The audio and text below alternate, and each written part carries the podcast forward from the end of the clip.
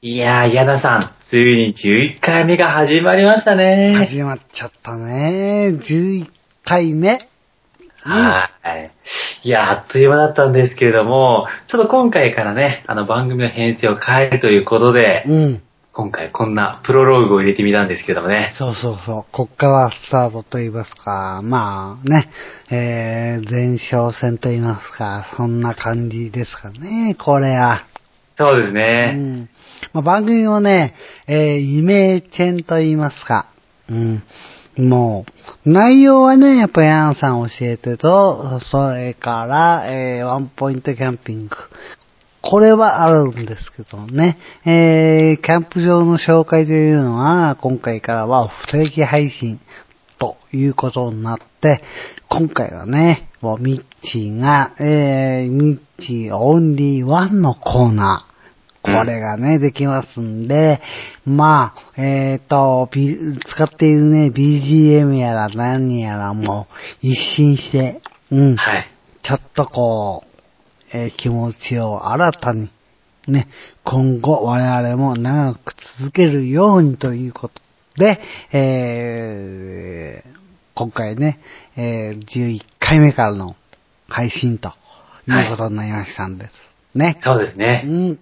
はーい。では、そろそろ11回目始めますか。そうだね。じゃあ、11回目行きましょうか。はい、わかりました。はいでは、11回目、スタートです。ワンコと一緒に、車旅。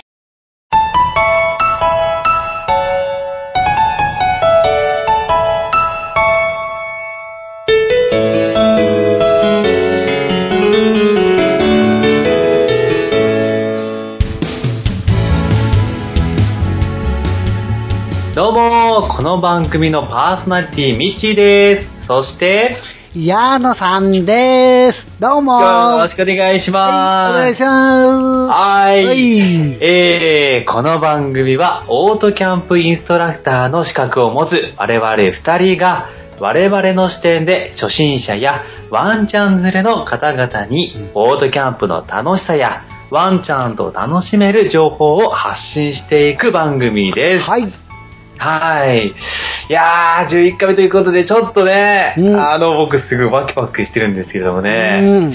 はい。まあ、それと同時に、やっとね、またキャンプの楽しい時期にも入ったわけですけどもね。そうね。まあまあ、はい残暑も残ってはいるんですけども、まあえ、これもね、えー暑いの中で、暑さをね、こう、しのぐために、えーちょっと標高の高いキャンプ場に行けるのも、今のこの時期なのでね。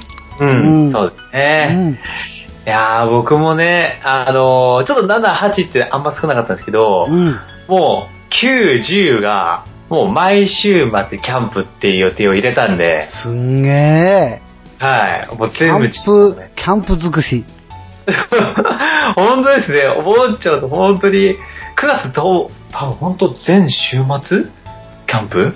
行っちゃうような感じなんでね。すごいな。羨ましいな、それ。いやーね、あと僕もね、あの、もう駆け出しじゃなくなったかなと。ないね。うん、もう本当に、ミッチの方がね。まあ、この番組で、まあ、えー矢野さん教えて、ワンポイントキャンピング、ね、この中で、えっ、と、体験ということはね、まだ、あー体験をして実感というわけにはいってはいないかもしれませんけれど、やはりね、えー聞かれているリスナーたちも、の方たちもね、えー同じように、この番組から得た情報、ね、はいこれはもうミッチーは持っているわけなんで、うん。ね、えー駆け出しのキャンパーではもうないです。ああ、ねありがとうございます。うん、その時に対応ができるということですか？ら。はい。知識というのが持っていれば対応ができる。はい。ね。まあ、そのために我々も、まあ、情報配信、発信していってるということでもあるんですけどね。うん。はいもう、全然駆け出しのキャンパーではありません。あはい。ありがとうございうます。ん。そうですね。ちょっと僕もその意識を持ってね、今後、いろいろ活動していきたいなと思うんですけどもね。うん。うん楽しいな。はい。まあ、それもちょっと並行して、あの、ちょっとずつ自分のスタイルだったりとかね。うん。はい。それを活かしたらちょっと、あの、コミュニティでも作っていっているので、おー。はい。ちょっとずつやっぱり、何のコミュニティ？ちょっと、あのー今、あの、引っ越してキャ、あの、神奈川県に住んでるんですけれども、うん。その神奈川県でキャンプを、キャンプに興味があるね、人たちをもっと増やしたいなと思って、ちょっと、あのーキャンプしようの会っていうのをね、作ってまして。すげえな。そうなんですよ。その人たちとちょっと、あのー少しずつ親睦を深めていって、うんいずれはその人たち、それぞれがキャンプの道具を持って、それぞれの好みのスタイルを持って、で、みんなでキャンプしに行こうと。素晴らしいね。なんか。ねえ。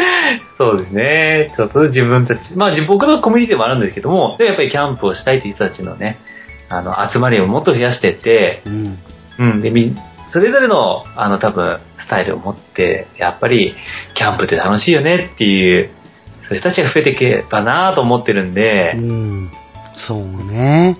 キャンプで得た、その、知識、ね、えー技術っていうのは、はい。これは無駄にはなんないのよ。うん、うんそうですうね。ん、今後、例えば生きて生きていく上で、まあ、大げさになっちゃうんだけどね。うんはいでも、役には立たないものはない。うん、うん。そうですね。うん。でもで、あの、やらなきゃわからないものばかりだからさ。うん、うん。確かに。うん。だからいいんだよね、キャンプは。そうですうね。ん。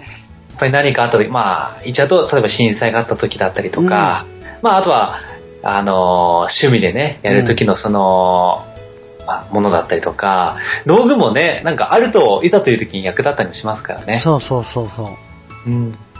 そういった時のために、こう、使えるような人たちになってもらえればなと思って、僕もそういう人たちを、まあ、育てたいって言い方と上からなんですけども、うんまあ、増やしていきたいなとは思うんで、うんまあ、共にね、はい。共に成長していきたい。ね。うん。その人たちは、まあ、その人たち、まあ、えー自分以外のキャンパーの人たちは、えーその人たちが歩歩んできた道もあるし、ええ。例えば一緒にキャンプをやってあ行く上で、えーはい新しい発見も我々も絶対あるからさ、うん。うんうん。あのー今まで自分がやってきたものと違うものにもお出会えたり、あるいは触れ合ったりできるチャンスだからさ、うん。そうすると自分のそのキャパといいますかね、経験値がまた上がるからね。うん。うん。もっと楽しくなる。そうですうね。ん。まだまだ知らないこと山ほどあるかそうですね。ら。うん。うん。確かに。ね、長いことやってるこの俺だってわかんないことはいっぱいあるんだもん。そうです。そう、まあ、そっか。うんそうですねう。ん。うん。キャンプのその道具も毎年毎年進化し、しね、してんでしょ、してますね。うんということは、その、キャンプスタイルも楽になっていって、その、うん楽になった分、その、余った時間をまた違う何かに使えるようになってるわけだからさ。うん。う。うんん。確かにうん。っていうことは、あ、こんなことができんだ、キャンプで、今は。っていう発見もあるからね。うん。だから全然、これでいいやっていう終着点はないよ。うん。確かに。うん。そうですうね。ん。いやー、もう日々勉強だな。うん。でも、そういった意味でも、ちょっとね、ヤナさんと今後、公開収録だったりとか、そうね。うん。はい。あとは一緒にこう、キャンプをしていくっていうこともね、していきたいなと思うんでね。うん。まあ、番組としてはもう10月にね、えっ、と、うん。春名湖オートキャンプ場で、えー公開収録をはい。しようというので今動いてますね。そうですね。うん。それがすごい楽しみですうね。ん。もうミッチーと私と、とりあえず、現地で、えー、キャンプ場の紹介や何やらを含めた上でね、はい。はい、えー、公開収録と。にえで、それに合わせてですね、はい。えー実はその、えー収録の時にええ。言葉だけでは伝わらないキャンプ場の良さっていうのもあると思うので、はい。今回、動画としても、うん。えーえー記録として残してですね、はい。これをですね、えー今の段階です YouTube の方にアップをししてみようかと。まあ、こういう計画もあるんですね。いいですね。いやいや、ミッキーはい。我々、顔出しになるかね。ああ、ついに公開しちゃうんですね。そうです。ねい。やー、はちょっと恥ずか、半分恥ずかしいですけどね。顔出しになってしまいますからね。なるほど、はいここでついにね。ね。いやー、でもそれを含めて、あの、公開収録と、うん。まあ、ね、あのそれが YouTube で配信ということでね、うん。うん。今後もどんどん、あの、積極的にね、活動していきたいと思うんで、そうね。はい。ぜひ今後とも。長いこと、ね、続けていきましょうよ。そうですね。うん。はい。はい。はい。では、ここから本編に移りましょうかね。はい。はい。では、これから本編入ります。はい、本編でーす。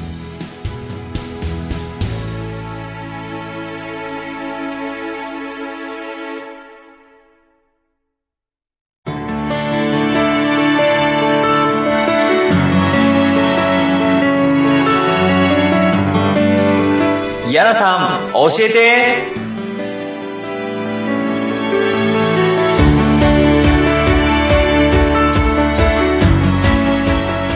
はい、ここからヤナさん教えてのコーナーです。はい、来ました。ドキド来まキ、ドキドキ。えはい。えーこのコーナーは、えー私、ミッチーが、えーヤナさんに、えーキャンプのわからないことであったりとか、あれってなんだろう、これでどうしようっていうようなことを投げかける、そんなコーナーでございます。はい。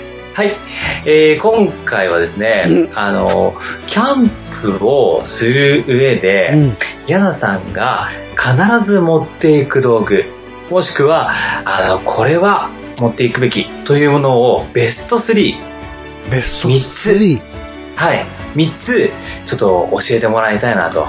なるほど。私にとって、キャンプの三種の神器ということですか。あ、そうですね。三種の神器。まさにそれをちょっと教えてもらいたいなと思います。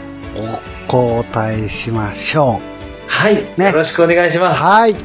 えー、私にとってね、このベスト3のものは何か。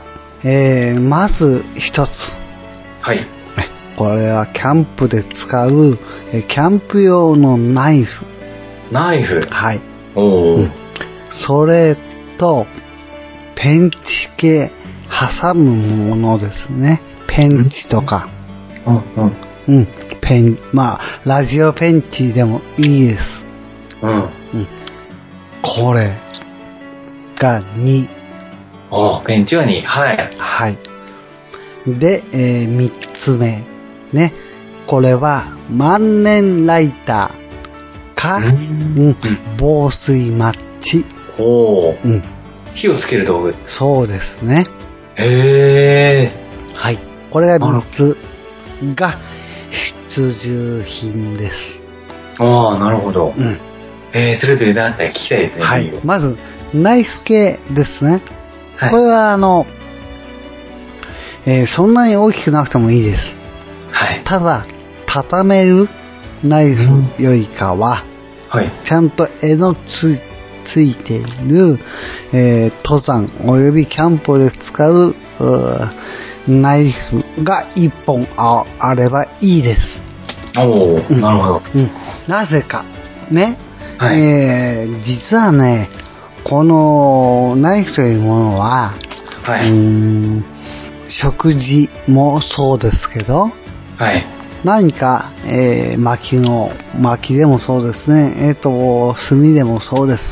買ってきたものは梱包されていますよ。ね。うんで、まあ、あー時と場合によったら、結構、切りづらい、まあ、テーピングされていることが多いんですよ。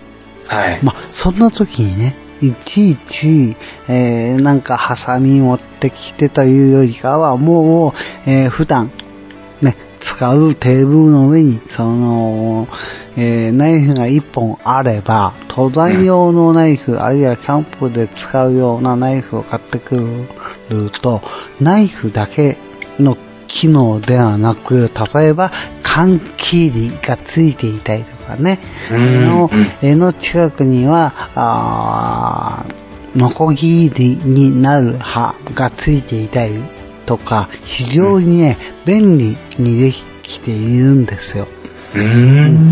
で、こいつがあると、それこそ、おまあ、うんと、料理を使ってる時でもね、えー、きついと言いますかね、ちょっと厚いビニールの部分を、えー包丁で切ったりっていうのもしなくてもね、ちょっと切り込みをナイフでプッて入れてあげれば、すんなり開いたりとかします。う。で、まあもちろん、その後はちゃんと拭いてあげて、衛生的なものもありますからね、管理と言いますか、あーそういうものもきちっとやらなければいけないんですが、ええ。このナイフが一本あれば用途はいっぱい使えますか？ら。なるほど。なんかあの、ビクトリノックスみたいな、ああいった多機能のナイフ？そうですね。で。その中でもそんなに高高い、あるいは、えー多くの機能がなくていいです。うんあの、本当に手頃なのは、あの、1000円台でも売ってますかあ、そうなんですら。うん。ね。そういうので十分です。ただ、折りたたみ式になってしまいますと、ね、はい使ってこう、刃の出し入れが大変だったりとか、あるいはその、いざ、切る瞬間にね、その刃の部分で、えーえー内側に万が一こう入ってきちゃった場合って、切っちゃいますから、う。うんん。だったらば、ちゃんと鞘がついている、そういったナイフを使った方がいいです。ああ、なるほど。うん。そこ重要ですね。はい。はい。それと、ペンチ系ですね。はい。このペンチ系もね、普通のペンチでもいいんですが、はい。えーね先ほども言いましたように、えーナイフと同じように、えー畳める、これはね、畳めるタイプで、はいこう、まあ、その、ペンチだけではないんですが、けど、柄の部分にドライバーやら、なんやら、まあ、8つ、ね、から10本ぐらいのなんかいろんなものがついていて、それを畳むと、開くとペンチになる。うーん。そういうのも売ってるんですね。まあ、それがあればいいんですけど、なければ普通のペンチがいいです。なぜか。はい。ね、これは、料理を使ってる時にすんごい役に立つんです。へー。うん。例えば、えー炭火の上に、えー軽く鉄板でね、えー鉄板をお引いてお肉を焼いていました。はい。で、ちょっと鉄板をどかして、えー炭の状態が良くないんで、一回鉄板を外、一回どかして、んで、炭を入れたいなっていう場合、はい。ね、どうやって使うもん？その時にペンチが一本あれば、隅っこをペンチがっちりつまめば、えー熱いものの移動ができんですよ。おー、なるほど。うん。で、そのためにペンチがあると便利です。あるいは、そのペンチで、えーちょっとした針金も切れますし、うんうん逆に、えー何か挟んだりとか、そういった、まあ、修理っていうのも変ですよね。う。うんん。そういったもの用途で使えるんですよ。おー、なるほど。うん。ペンチはただ、えー壊れたものを直すだけではなくて、あれは挟むものなんで、熱いものやら、あるいは、えー、ちょっと触ると危険なものうん。とかね、うん、そういうものもペンチが一本あれば、あの、助かりますよ。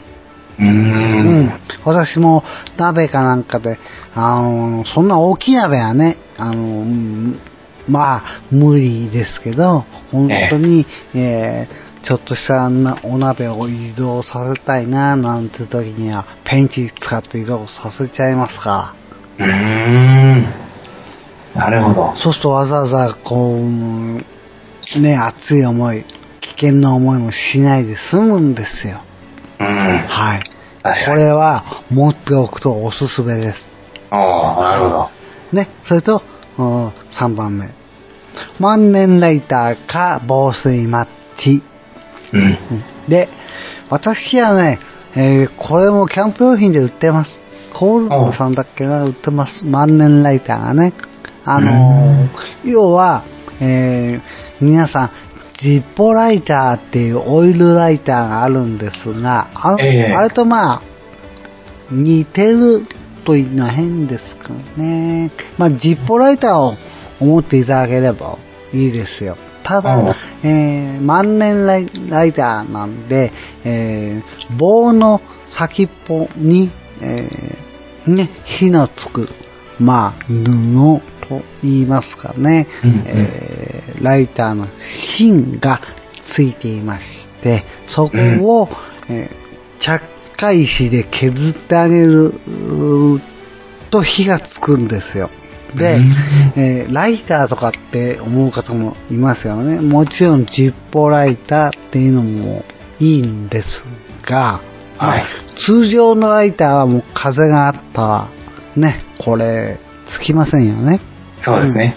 で、うんジッポライターもあの大きさなので、うん。えーひ例えば火をつけたい時にかなり、えー近づけないと火は使えませんが、万年ライターってちょうど収縮性の棒がついてましてね、はいその棒を伸ばすと大人の大体お箸の長さぐらいまで伸びるんですよ。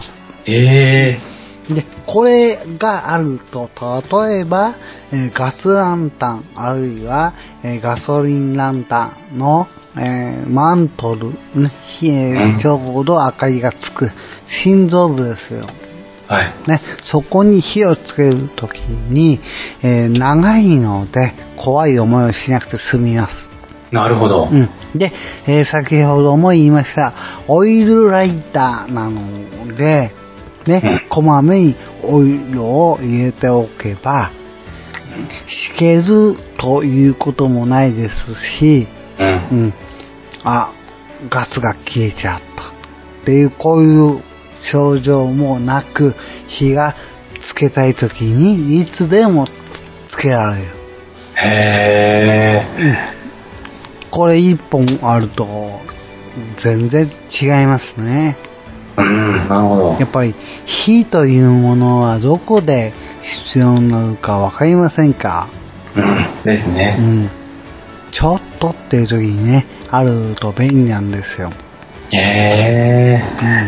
うん。で、あのー防水マッチ、これでもいいんですよ。ああ、防水。ううんん。これもキャンプ用品で売ってます。あはい。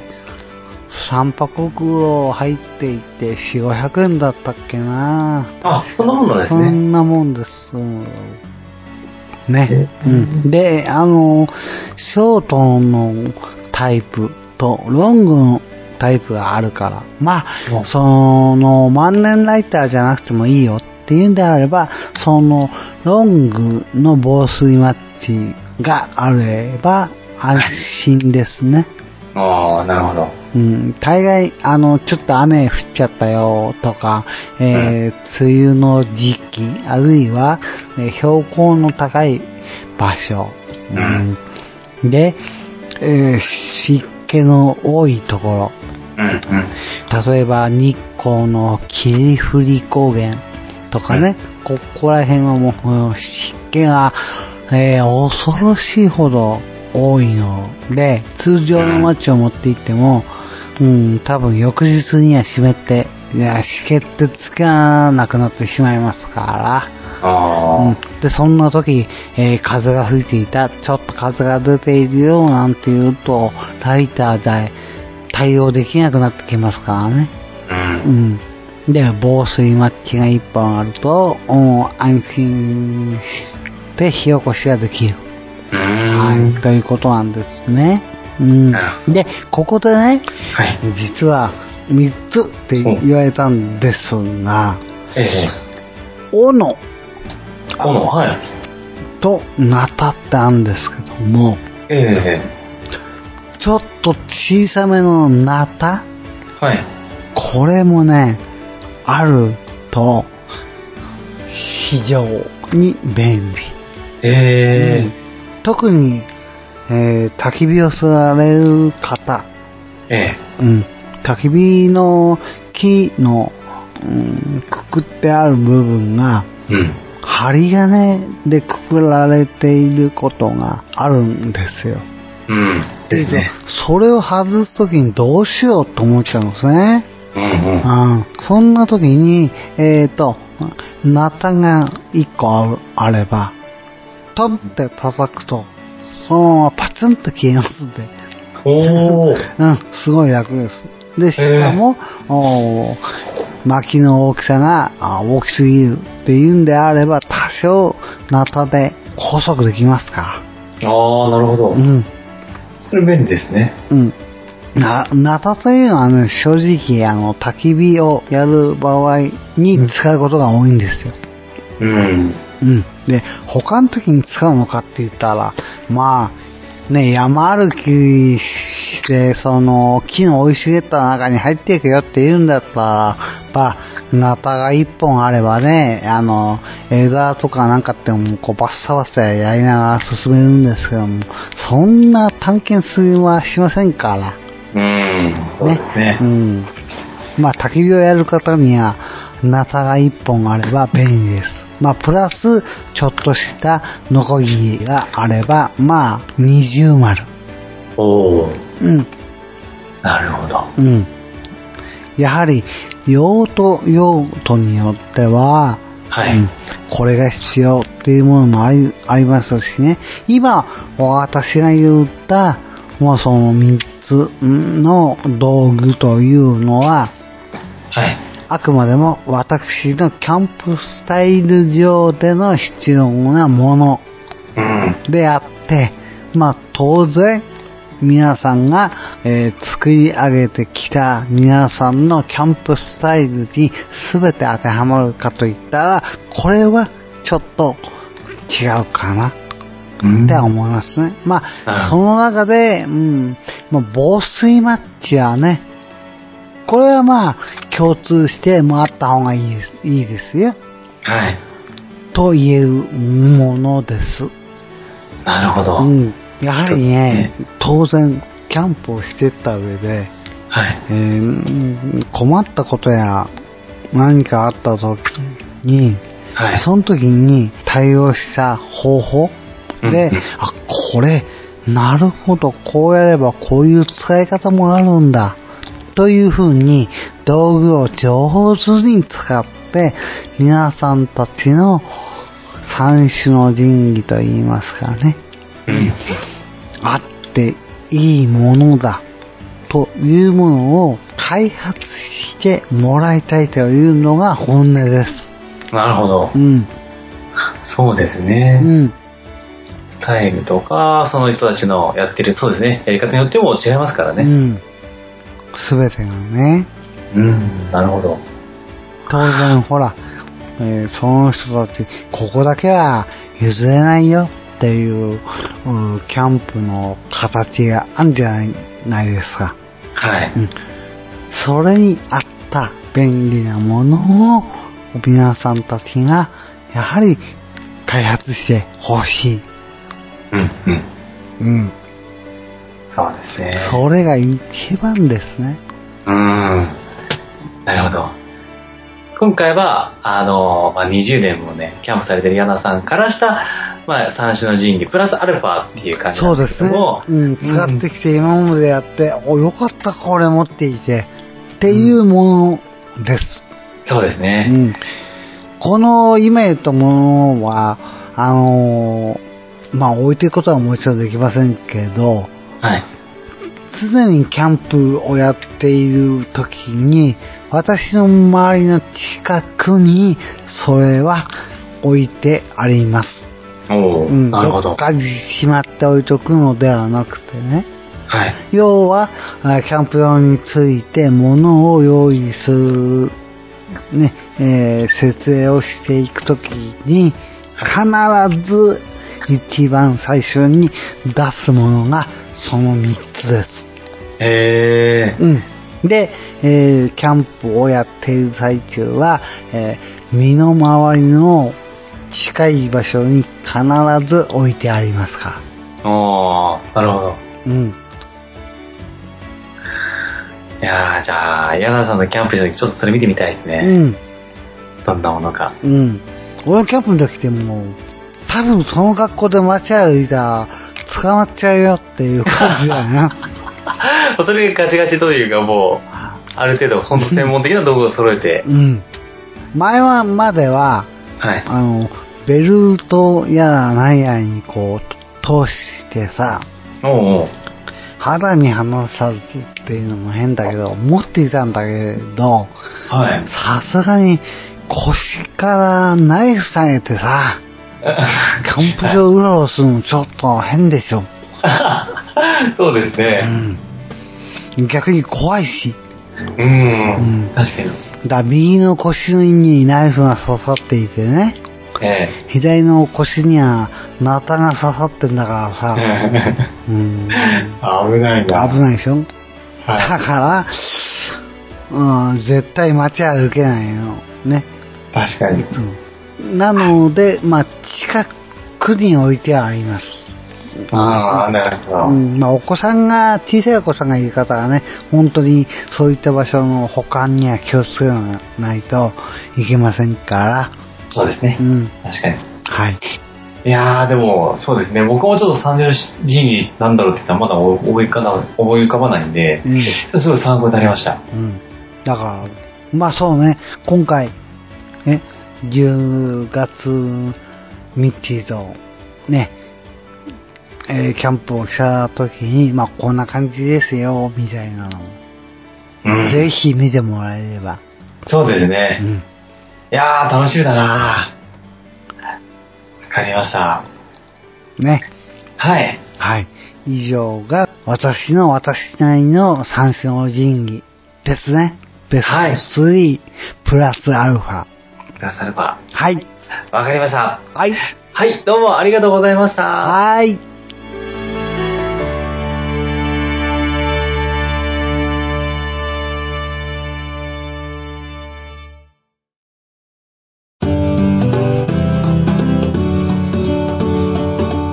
ミッチーのヘビーデューティースタイル。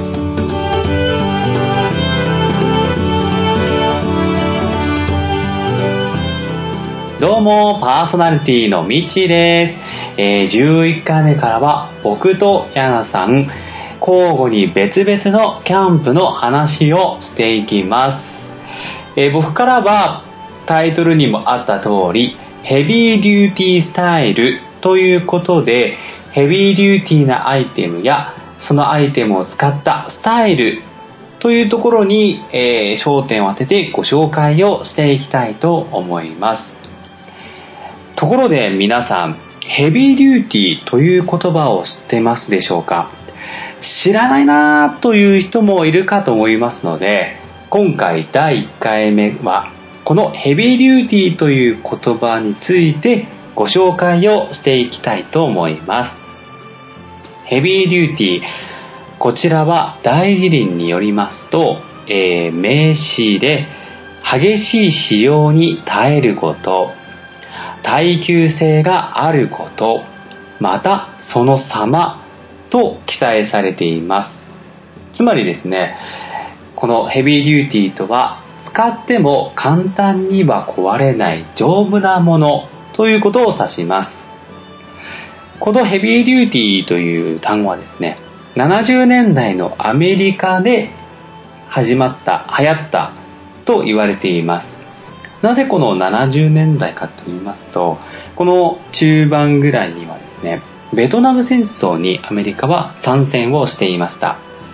結果的には失敗には終わるんですけれども、その戦争の後、そういった政治や、えー、軍事関連とは全く別の自分たちの生活を楽しむという若者が増えてきました。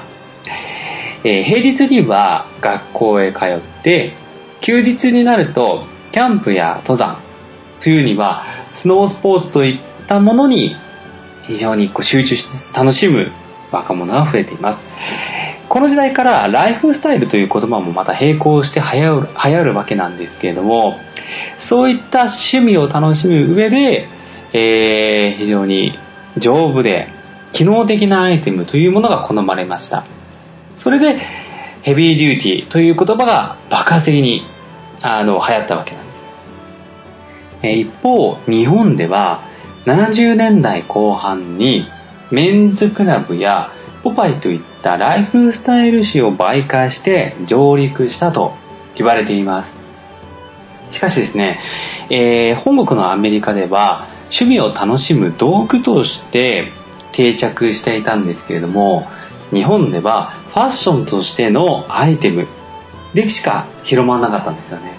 実際のフィールドでおそらくあの、まあ、楽しんだ方もいるかと思うんですけれども、実際にはあの街中で着る洋服ということしかご紹介されなかったんですよね。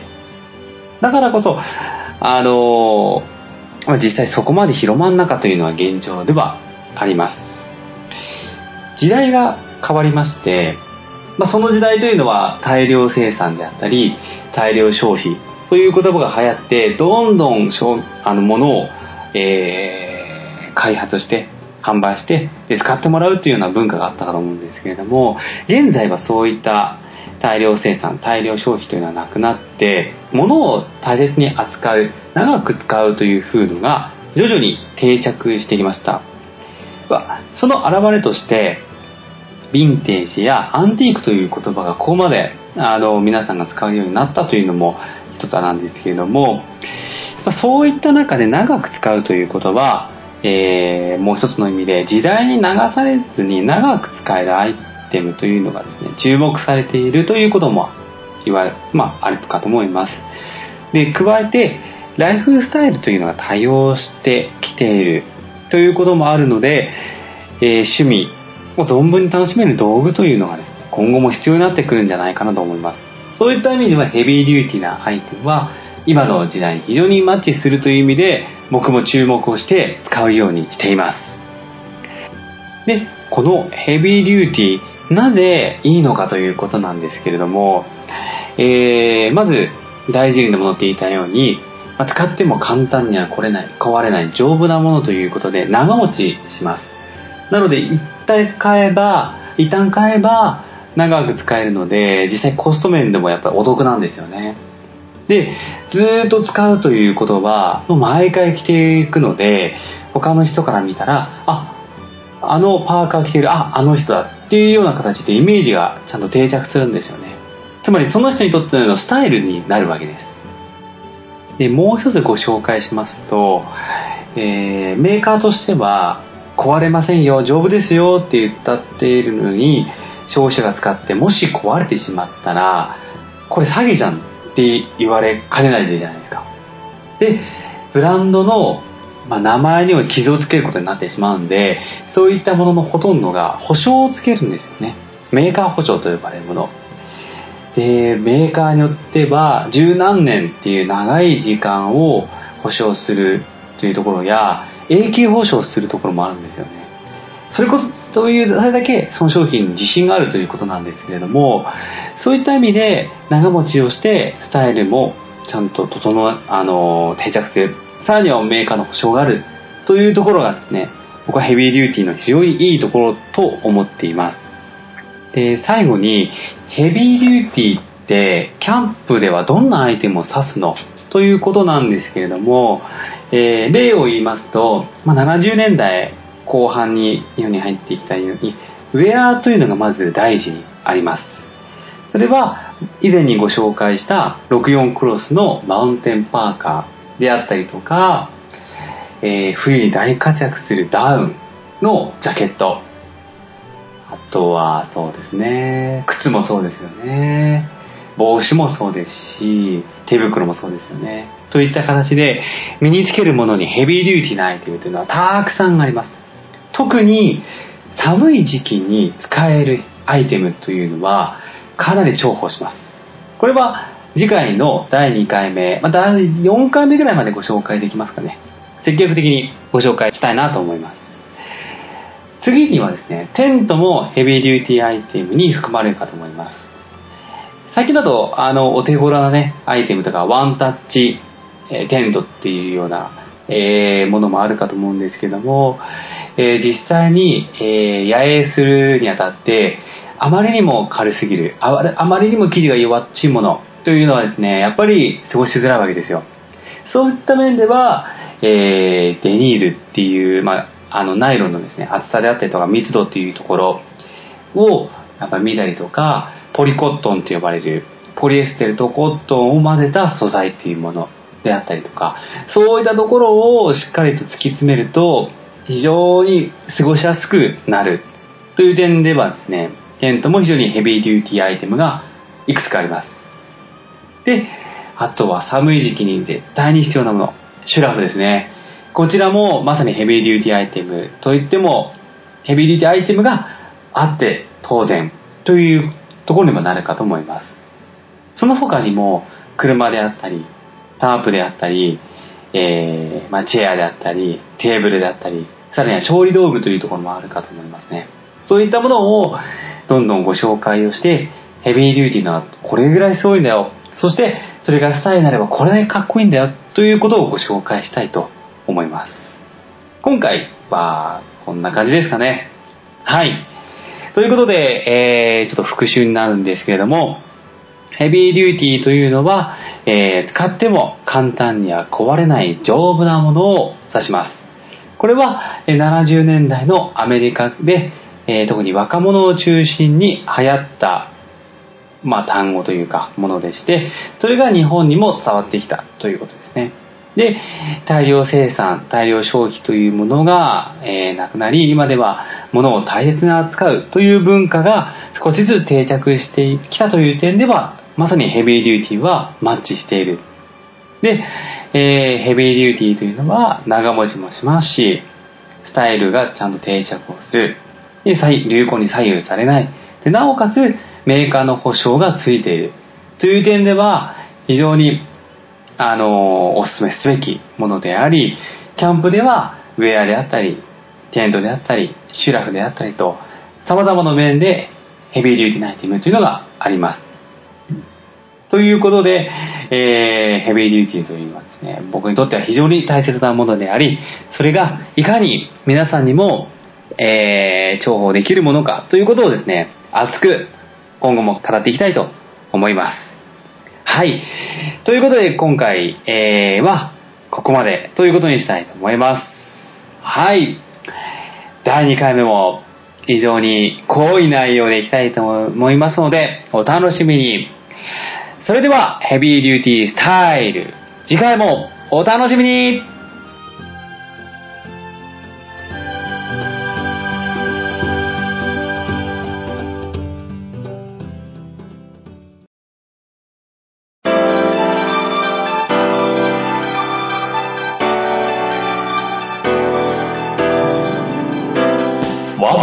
キャンピング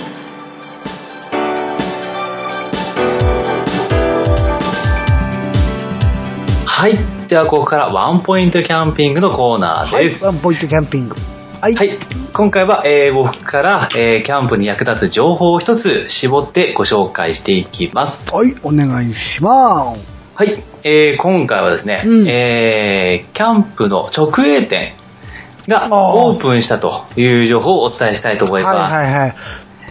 結構チェーン店とかはね、あの、あるかと思うんですけれども、うんえっ、と、ある一つのブランドが直営店を出すっていうのはですね、あんまり多くはないと思うんですよ。そうね。ええその中で今回は、小川ブランドに有名だ、小川キャンプル。おあそこからの直営店、グランドロッジというのが新木場にオープンしました。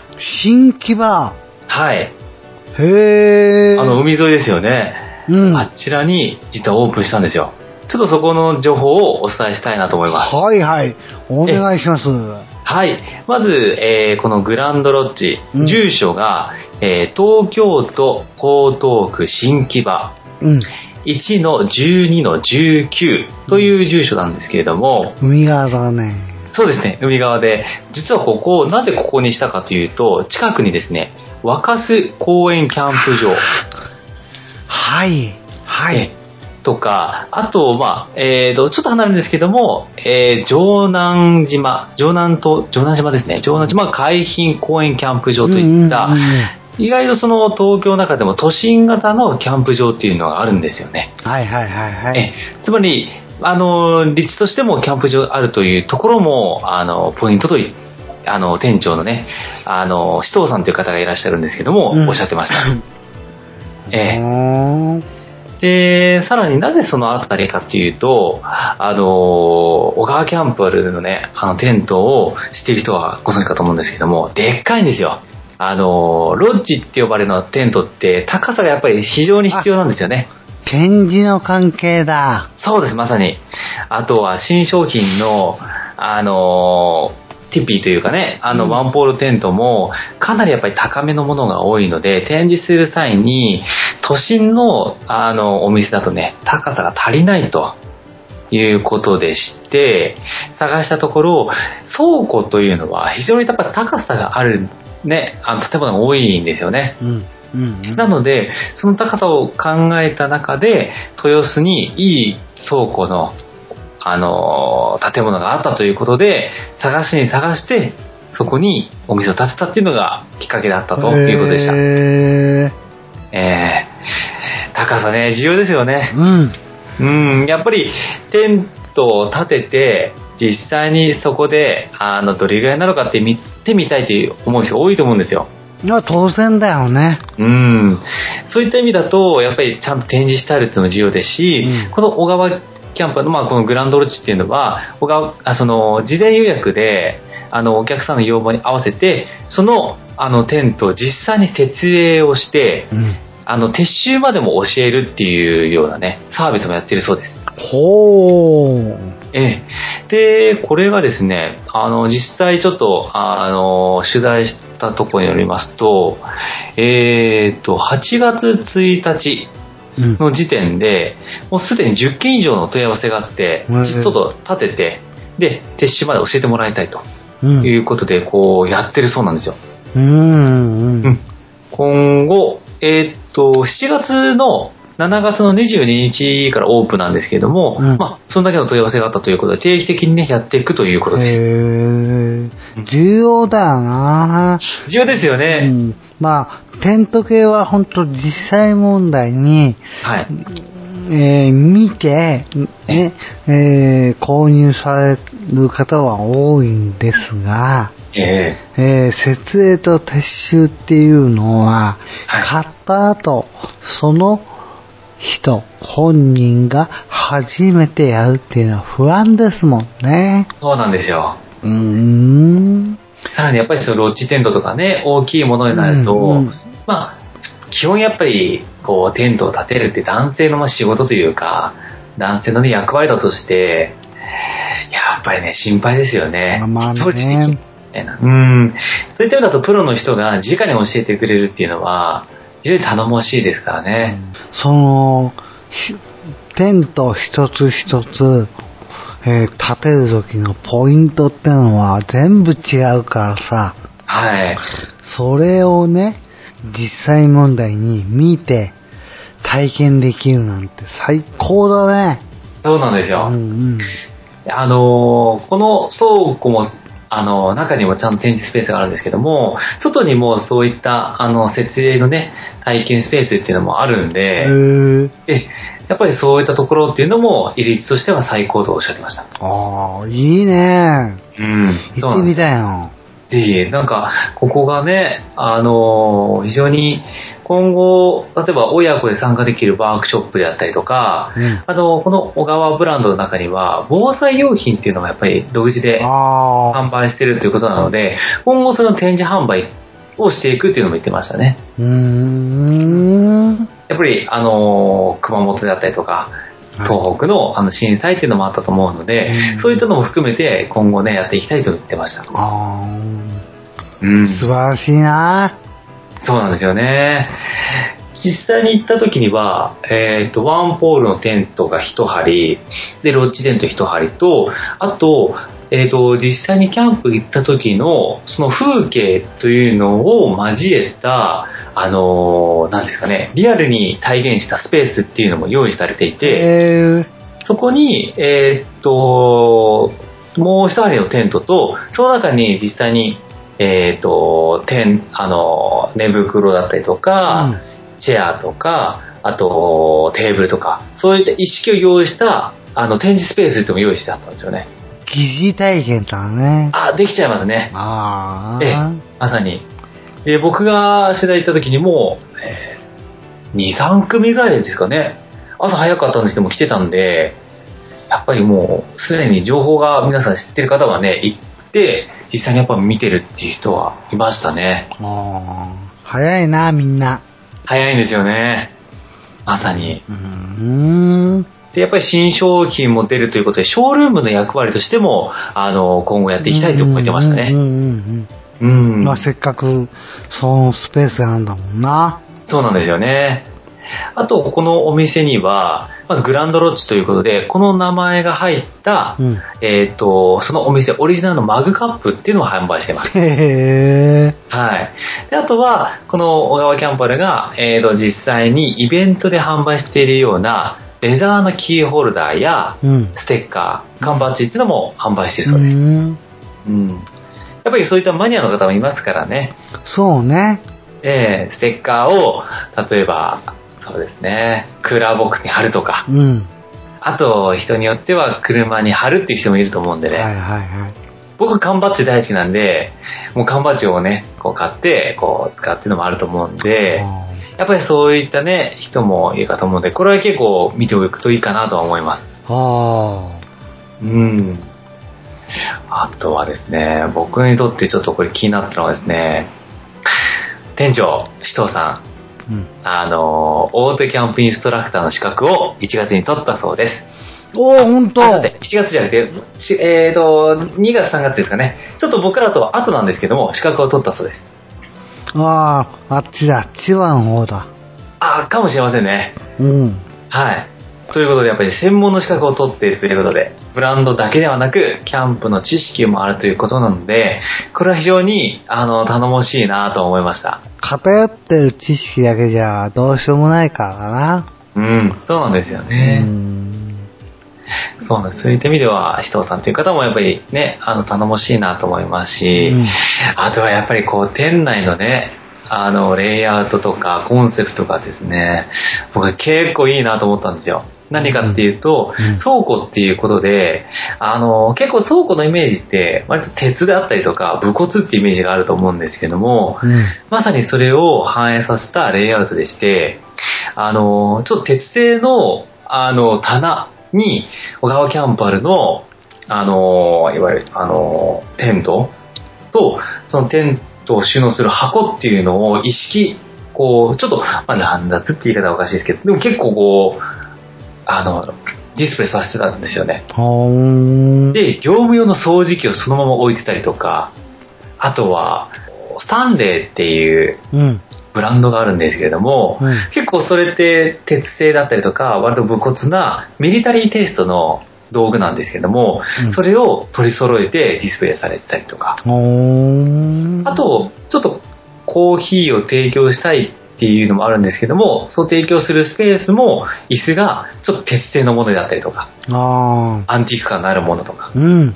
そういったの用意されたんで、世界観もね、非常にマッチしたんですよね。うーん。おしゃれ。おしゃれ、そうですね。そのスペースといい、そういった使ってるものもおしゃれっていう点ではね、すごい面白いなと。都心のキャンプ用品を販売してるお店とはまた違ったね、独自のスタイルを持ってるなと思いました。うんうんそうだね。うん。今までにないタイプ。タイプですね。なので、キャンプへ行ったついでに、もしくはキャンプにもしくは持っていくとき足りなかった、あ、忘れちゃったって時のちょっと寄ってね、買いに行けるようなものはいはいがあるので、ここはちょっとね、ぜひ、あの、行った時には寄ってもらいたいなと思いました。うん。ええ。なるほど。はい。こちらがですね、平日が朝の10時から19時。うん。で、土日祝日だ、祝日が朝の9時から、えー18時までのオープンとなっております。えで、定休日が火曜日はい。と、あと年末年始ということですね。うん。はい。で、実はちょっと駐車場がですね、用意してないんですよ。あ、で、一応店頭の前に2台分だけ用意があるので、ちょっともし寄りたいという方は早めに行った方がね、いいかなと思います。あー。ええ、多分今後、あのースペース用意するとは言ってたんですけれども、えっ、と、まあ、7月、8 7月の22日オープンということで、まだちょっと早い段階なのでね、うん。えっ、と、今のところはその用意があるということです。うん。うん。なので、ちょっとね、あの、私、小川という名前なので、やっぱ小川は熱いで、点ではね、ちょっと気になってはいたんですけれども、やっぱ直営店って重要だと思うのでうね、ん。うん。ぜひ興味ある方は行ってみて、なるほど。思いました。はい。やっぱ新、あの、新しい商品も続々今後販販売するということなので、ぜひ、小川ブランドに興味がある方は行ってもらいたいなと思いまなるほど。す。はい。はい。ええ、というような感じの、えー、グラン、新木場にオープンしたグランドロッジのご紹介でした。はい。みっちーご苦労様。はい。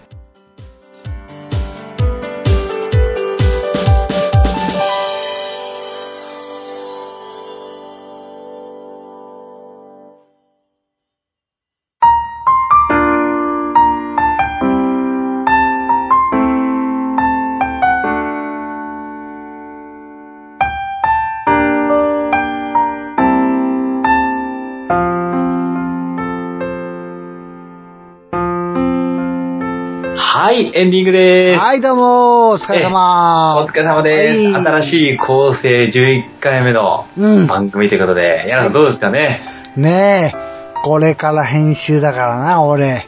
そうですよね。大変ですよねう。ん。まあ、頭の中ではね、組み上がってっかああ、なるほどら。。そうそうそう。うん。ね。問題は、ない。大丈夫。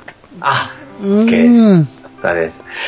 いやー、でもね、やっぱ10回目とやって11回目とやってで、うんやっぱり徐々に慣れてるっていうこともあるんですけども、うんやっぱり結構もっとより専門的な内容になってきたかなと思うんですよね。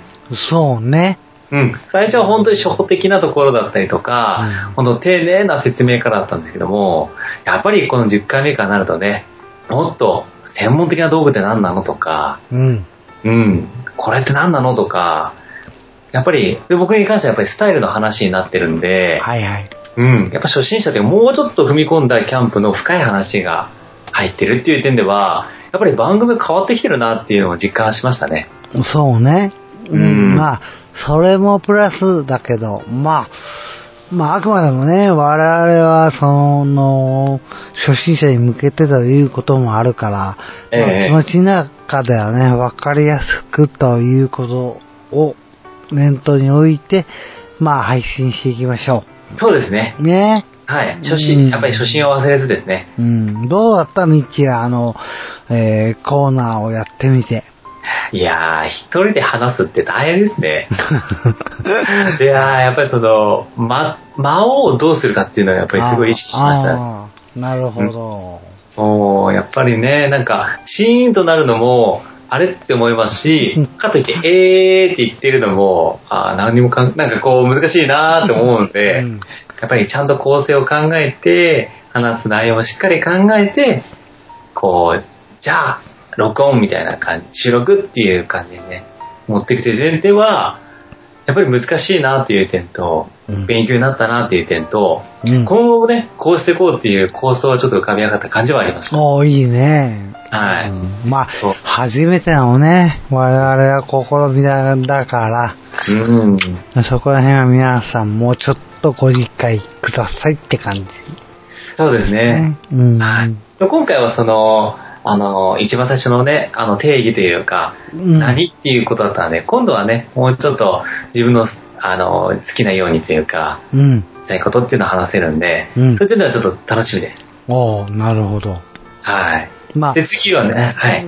そうね。まあ、次週、次回、私の番だからな。そうなんですよ。楽しみですね。うはん。ねえ、い構成考えてはいますけど、うん。どうなることやらって感じ。いやー、でも僕は楽しみですけどうね。ん。いやー、でもそういった点でね、あのまあ、過去のも含めて、また新しいのも含めて、もしなんか感想とか、うん。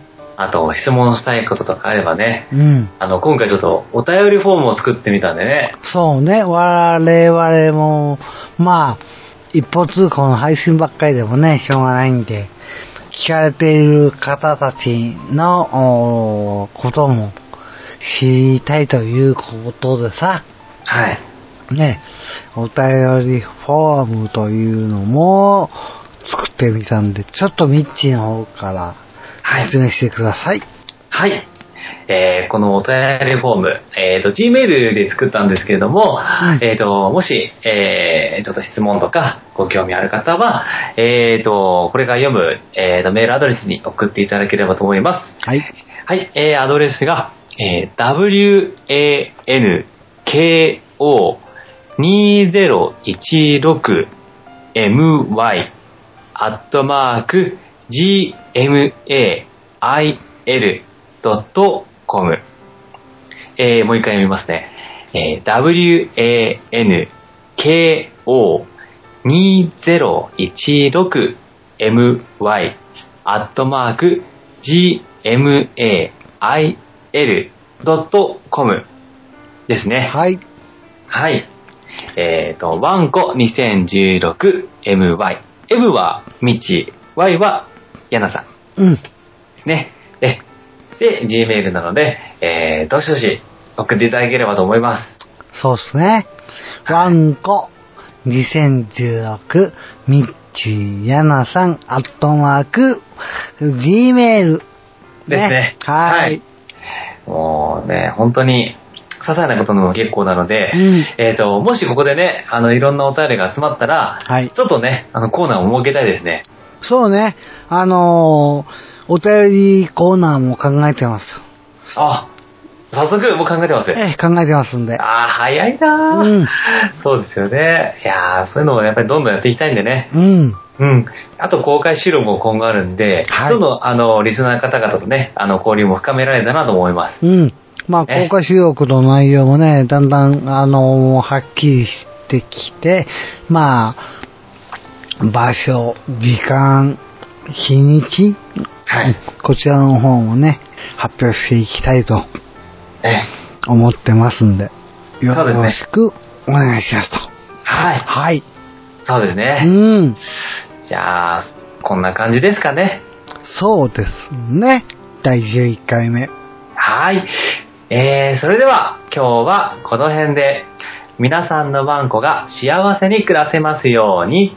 またお会いしましょう。さようなら。さよなら